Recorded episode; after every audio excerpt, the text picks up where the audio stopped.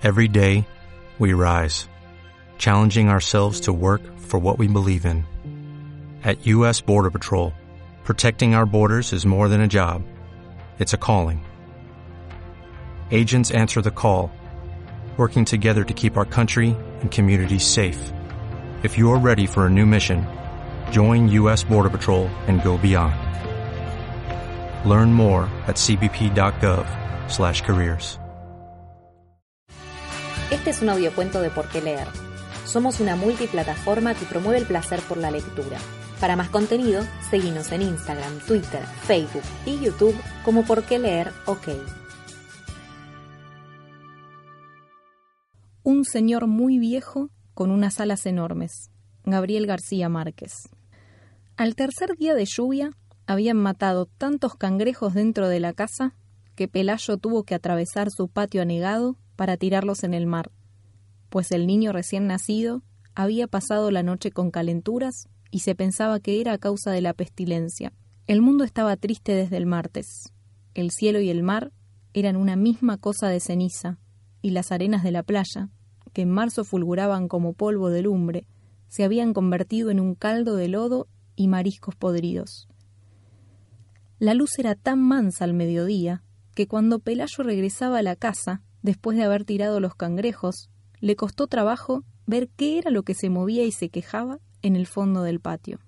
Tuvo que acercarse mucho para descubrir que era un hombre viejo, que estaba tumbado boca abajo en el lodazal, y a pesar de sus grandes esfuerzos no podía levantarse, porque se lo impedían sus enormes alas.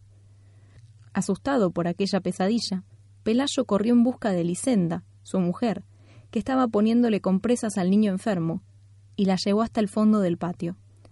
Ambos observaron el cuerpo caído con un callado estupor. Estaba vestido como un trapero.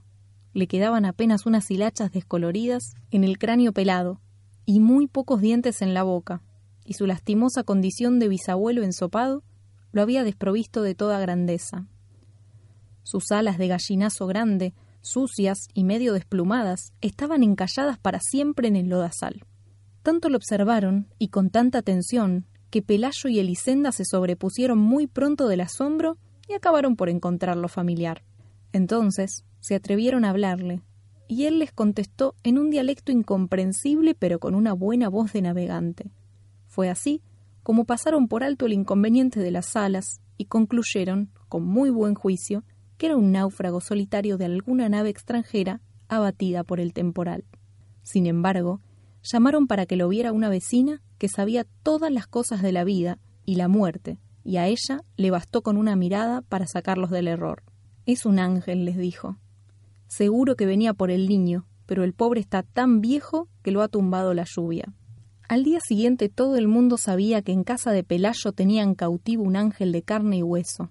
Contra el criterio de la vecina sabia, para quien los ángeles de estos tiempos eran sobrevivientes fugitivos de una conspiración celestial, no habían tenido corazón para matarlo a palos. Pelayo estuvo vigilándolo toda la tarde desde la cocina, armado con su garrote de alguacil, y antes de acostarse lo sacó a rastras del lodazal y lo encerró con las gallinas en el gallinero alambrado. A medianoche, cuando terminó la lluvia, Pelayo y Elisenda seguían matando cangrejos. Poco después, el niño despertó sin fiebre y con deseos de comer. Entonces se sintieron magnánimos y decidieron poner al ángel en una balsa con agua dulce y provisiones para tres días y abandonarlo a su suerte en alta mar. Pero cuando salieron al patio con las primeras luces, encontraron a todo el vecindario frente al gallinero, retosando con el ángel sin la menor devoción y echándole cosas de comer por los huecos de las alambradas, como si no fuera una criatura sobrenatural, sino un animal de circo. El padre Gonzaga llegó antes de las siete alarmado por la desproporción de la noticia. A esa hora ya habían acudido curiosos menos frívolos que los del amanecer, y habían hecho toda clase de conjeturas sobre el porvenir del cautivo. Los más simples pensaban que sería nombrado alcalde del mundo, otros, de espíritu más áspero, suponían que sería ascendido a general de cinco estrellas para que ganara todas las guerras. Algunos visionarios esperaban que fuera conservado como semental para implantar en la tierra una estirpe de hombres alados y sabios que se hicieran cargo del universo. Pero el padre Gonzaga, antes de ser cura, había sido leñador macizo. asomado a las alambradas, repasó en un instante su catecismo y todavía pidió que le abrieran la puerta para examinar de cerca aquel varón de lástima que más bien parecía una enorme gallina decrépita entre las gallinas absortas. Estaba echado en un rincón, secándose al sol, las alas extendidas, entre las cáscaras de frutas y las sobras de desayunos que le habían tirado los madrugadores. Ajeno a las impertinencias del mundo, apenas si levantó sus ojos del anticuario y murmuró algo en su dialecto cuando el padre Gonzaga entró en el gallinero y le dio los buenos días en latín. El párroco tuvo la primera sospecha de su impostura al comprobar que no entendía la lengua de Dios ni sabía saludar a sus ministros. Luego observó que visto de cerca resultaba demasiado humano, tenía un insoportable olor de intemperie, el revés de las alas sembrado de algas parasitarias, y las plumas mayores maltratadas por vientos terrestres, y nada de su naturaleza miserable estaba de acuerdo con la egregia dignidad de los ángeles. Entonces abandonó el gallinero y con un breve sermón previno a los curiosos contra los riesgos de la ingenuidad. Les recordó que el demonio tenía la mala costumbre de recurrir a artificios de carnaval para confundir a los incautos. Argumentó que si las alas no eran el elemento esencial para determinar las diferencias entre un gavilán y un aeroplano, muchos menos podían serlo para reconocer a los ángeles. Sin embargo, prometió escribir una carta a su obispo para que éste escribiera otra a su primado y para que éste escribiera otra al sumo pontífice, de modo que el veredicto final viniera de los tribunales más altos. Su prudencia cayó en corazones estériles. La noticia del ángel cautivo se divulgó con tanta rapidez que al cabo de pocas horas había en el patio un alboroto de mercado, y tuvieron que llevar la tropa con bayonetas para espantar el tumulto que ya estaba a punto de tumbar la casa. Elisenda, con el espinazo torcido de tanto barrer basura de feria, tuvo entonces la buena idea de tapiar el patio y cobrar cinco centavos por la entrada para ver al ángel. Vinieron curiosos, hasta de la Martinica. Vino una feria ambulante con un acróbata volador que pasó zumbando varias veces por encima de la muchedumbre pero nadie le hizo caso porque sus alas no eran de ángel, sino de murciélago sideral. Vinieron en busca de salud los enfermos más desdichados del Caribe, una pobre mujer que desde niña estaba contando los latidos de su corazón y ya no le alcanzaban los números, un jamaicano que no podía dormir porque lo atormentaba el ruido de las estrellas, un sonámbulo que se levantaba de noche a deshacer dormido las cosas que había hecho despierto, y muchos otros de menor gravedad. En medio de aquel desorden de naufragio que hacía temblar la tierra, Pelayo y Elisenda estaban felices de cansancio, porque en menos de una semana atiborraron de plata los dormitorios, todavía la fila de peregrinos que esperaban turno para entrar llegaba hasta el otro lado del horizonte. El ángel era el único que no participaba de su propio acontecimiento. El tiempo se le iba en buscar acomodo en su nido prestado, aturdido por el calor de infierno de las lámparas de aceite y las velas de sacrificio que le arrimaban a las alambradas. Al principio trataron de que comiera cristales de alcanfor, que, de acuerdo con la sabiduría de la vecina sabia, era el alimento específico de los ángeles. Pero él los despreciaba, como despreció sin probarlos los almuerzos papales que le llevaban los penitentes, y nunca se supo si fue por ángel o por viejo que terminó comiendo nada más que papillas de berenjena. Su única virtud sobrenatural parecía ser la paciencia. Sobre todo en los primeros tiempos, cuando le picoteaban las gallinas en busca de los parásitos estelares que proliferaban en sus alas, y los baldados le arrancaban plumas para tocarse con ellas sus defectos, y hasta los más piadosos le tiraban piedras, tratando de que se levantara para verlo de cuerpo entero. La única vez que consiguieron alterarlo fue cuando le abrazaron el costado con un hierro de marcar novillos porque llevaba tantas horas de estar inmóvil que lo creyeron muerto. Despertó sobresaltado, despotricando en lengua hermética y con los ojos en lágrimas, y dio un par de aletazos que provocaron un remolino de estiércol de gallinero y polvo lunar, y un ventarrón de pánico que no parecía de este mundo. Aunque muchos creyeron que su reacción no había sido de rabia sino de dolor, desde entonces se cuidaron de no molestarlo, porque la mayoría entendió que su pasividad no era la de un héroe en uso de un buen retiro, sino la de un cataclismo en reposo. El padre Gonzaga se enfrentó a la frivolidad de la muchedumbre con fórmulas de inspiración doméstica, mientras le llegaba un juicio terminante sobre la naturaleza del cautivo. Pero el correo de Roma había perdido la noción de la urgencia.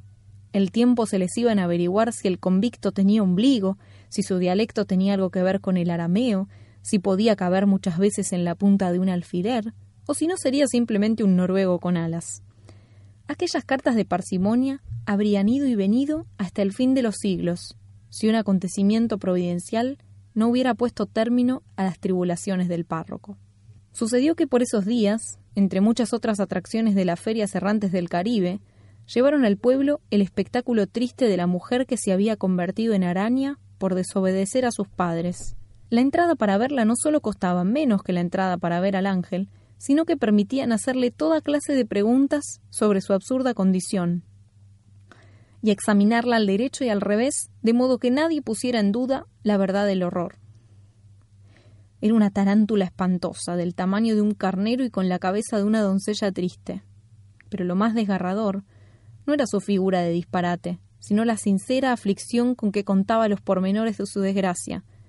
Siendo casi una niña, se había escapado de la casa de sus padres para ir a un baile, y cuando regresaba por el bosque, después de haber bailado toda la noche sin permiso, un trueno pavoroso abrió el cielo en dos mitades, y por aquella grieta salió el relámpago de azufre que la convirtió en araña. Su único alimento eran las bolitas de carne molida que las almas caritativas quisieran echarle en la boca. Semejante espectáculo, cargado de tanta verdad humana y de tan temible escarmiento, tenía que derrotar sin proponérselo al de un ángel despectivo que apenas sí se dignaba mirar a los mortales. Además, los escasos milagros que le atribuían al ángel revelaban un cierto desorden mental, como el del ciego que no recobró la visión pero le salieron tres dientes nuevos, y el del paralítico que no pudo andar pero estuvo a punto de ganarse la lotería, y el del leproso a quien le nacieron girasoles en las heridas. Aquellos milagros de consolación, que más bien parecían entretenimientos de burla, habían quebrantado ya la reputación del ángel, cuando la mujer, convertida en araña, terminó de aniquilarla. Fue así como el padre Gonzaga se curó para siempre del insomnio y el patio de Pelayo volvió a quedar tan solitario como en los tiempos en que llovió tres días y los cangrejos caminaban por los dormitorios. Los dueños de la casa no tuvieron nada que lamentar. Con el dinero recaudado, construyeron una mansión de dos plantas, con balcones y jardines, y con sardineles muy altos para que no se metieran los cangrejos del invierno, y con barras de hierro en las ventanas para que no se metieran los ángeles. Pelayo estableció además un criadero de conejos muy cerca del pueblo, y renunció para siempre a su mal empleo de alguacil, y Elisenda se compró unas zapatillas satinadas de tacones altos y muchos vestidos de seda tornasol, de los que usaban las señoras más codiciadas en los domingos de aquellos tiempos. El gallinero fue lo único que no mereció atención. Si alguna vez lo lavaron con creolina y quemaron las lágrimas de mirra en su interior, no fue por hacerle honor al ángel, sino por conjurar la pestilencia de mulador que ya andaba como un fantasma por todas partes y estaba volviendo vieja la casa nueva. Al principio, cuando el niño aprendió a caminar, se cuidaron de que no estuviera muy cerca del gallinero, pero luego se fueron olvidando del temor y acostumbrándose a la peste, y antes de que el niño mudara los dientes se había metido a jugar dentro del gallinero, cuyas alambradas, podridas, se caían a pedazos. El ángel no fue menos displicente con él que con el resto de los mortales, pero soportaba las infamias más ingeniosas con una mansedumbre de perro sin ilusiones.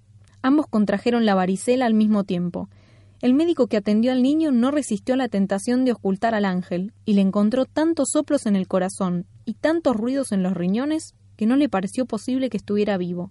Lo que más le asombró, sin embargo, fue la lógica de sus alas. Resultaban tan naturales en aquel organismo completamente humano que no podía entender por qué no las tenían también los otros hombres. Cuando el niño fue a la escuela, hacía mucho tiempo que el sol y la lluvia habían desbaratado el gallinero. El ángel andaba arrastrándose por acá y por allá como un moribundo sin dueño. Lo sacaban a escobazos de un dormitorio y un momento después lo encontraban en la cocina. Parecía estar en tantos lugares al mismo tiempo que llegaron a pensar que se desdoblaba, que se repetía a sí mismo por toda la casa, y la exasperada Elisenda gritaba fuera de quicio que era una desgracia vivir en aquel infierno lleno de ángeles. Apenas si podía comer, sus ojos de anticuario se le habían vuelto tan turbios que andaba tropezando con los horcones, y ya no le quedaban sino las cánulas peladas de las últimas plumas. Pelayo le echó encima una manta y le hizo la caridad de dejarlo dormir en el cobertizo, y solo entonces advirtieron que pasaba la noche con calenturas delirantes en trabalenguas de noruego viejo. Fue esa una de las pocas veces en que se alarmaron, porque pensaban que se iba a morir, y ni siquiera la vecina sabia había podido decirles qué se hacía con los ángeles muertos. Sin embargo, no solo sobrevivió a su peor invierno, sino que pareció mejor con los primeros soles. Se quedó inmóvil muchos días en el rincón más apartado del patio, donde nadie lo viera, y a principios de diciembre empezaron a nacerle en las plumas unas plumas grandes y duras, plumas de pajarraco viejo, que más bien parecían un nuevo percance de la decrepitud. Pero él debía conocer la razón de esos cambios, porque se cuidaba muy bien de que nadie los notara, y de que nadie oyera las canciones de navegantes que a veces cantaba bajo las estrellas. Una mañana, Elisenda estaba cortando rebanadas de cebolla para el almuerzo, cuando un viento que parecía de alta mar se metió en la cocina. Entonces se asomó por la ventana y sorprendió al ángel en las primeras tentativas de vuelo. Eran tan torpes que abrió con las uñas un surco de arado en las hortalizas, y estuvo a punto de desbaratar el cobertizo con aquellos aletazos indignos que resbalaban en la luz y no encontraban asidero en el aire. Pero logró ganar altura. Elisenda exhaló un suspiro de descanso, por ella y por él, cuando lo vio pasar por encima de las últimas casas sustentándose de cualquier modo con un azaroso aleteo de buitre senil. Siguió viéndolo hasta cuando acabó de cortar la cebolla, y siguió viéndolo hasta cuando ya no era posible que lo pudiera ver, porque entonces ya no era un estorbo en su vida, sino un punto imaginario en el horizonte del mar. Este fue un audiocuento de Por qué leer. Si te gustó, te invitamos a seguirnos en Instagram, Twitter, Facebook y YouTube como Por qué leer OK.